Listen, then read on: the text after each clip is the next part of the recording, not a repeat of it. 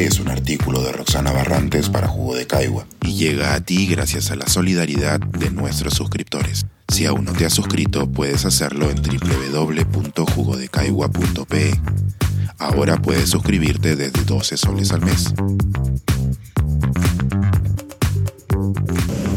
El ABC del PBI. Una explicación del indicador económico más nombrado y últimamente más discutido. A raíz de un artículo de Diego Macera en El Comercio de Lima, recientemente se armó un tole-tole en las redes. ¿Qué se afirma en el artículo? Macera expone la evidencia presentada por el economista Lance Pritchett de que existe una correlación positiva entre el PBI per cápita y mejores indicadores de desarrollo, lo cual lo llevan a concluir que el crecimiento es necesario y, además, suficiente para el desarrollo.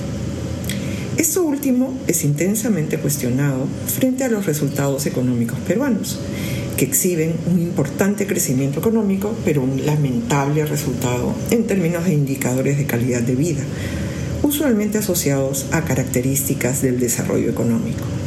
Así, por ejemplo, no hablamos de países crecidos, sino de países desarrollados.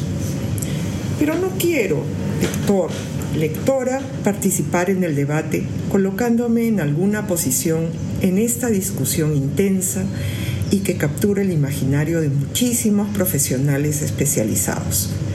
En esta oportunidad, solo quiero ofrecer una reflexión sobre lo que mide el PBI y hacer una pincelada histórica sobre cuándo surgió y por qué.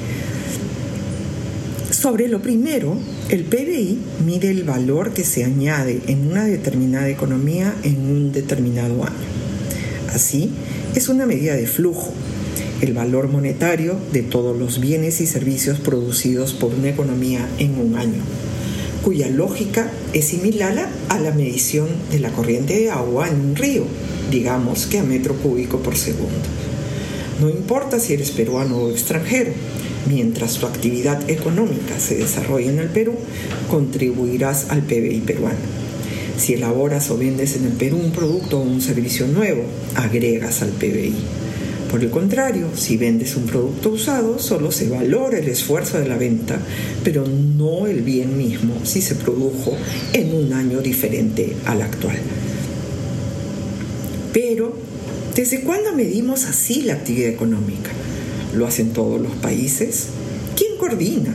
Es decir, ¿quién da las pautas que permiten que luego comparemos a los países según su PBI o los clasifiquemos en países de alto, mediano o bajo ingreso? Sobre el origen de las métricas, un punto de quiebre importante de esfuerzos previos de medir la riqueza o la producción fue el término de la Segunda Guerra Mundial. Más aún, es posible asociar la consolidación del sistema de contabilidad nacional a nivel internacional con la misma coyuntura en la que se origina el propio concepto de desarrollo. Esto es, después del drama del mundo occidental que representó esta conflagración a fines de los 40 y principios de los 50, con el nacimiento de Naciones Unidas y el sistema Bretton Woods. No es casualidad que en el caso peruano nuestro sistema de cuentas nacionales tenga el año 1950 como su primer año formal oficial. Lo que existía antes, al menos en el Perú, era una publicación oficial del Estado conocida como el extracto estadístico, calificado como una publicación de calidad por los especialistas. El actual sistema de contabilidad nacional se originó en esa coyuntura y es parte del sistema de Naciones Unidas, es decir, se trata de un bien público global. Los manuales de contabilidad nacional y medición de PBI son documentos oficiales y los países tenemos la obligación de hacer nuestras cuentas siguiendo esas indicaciones.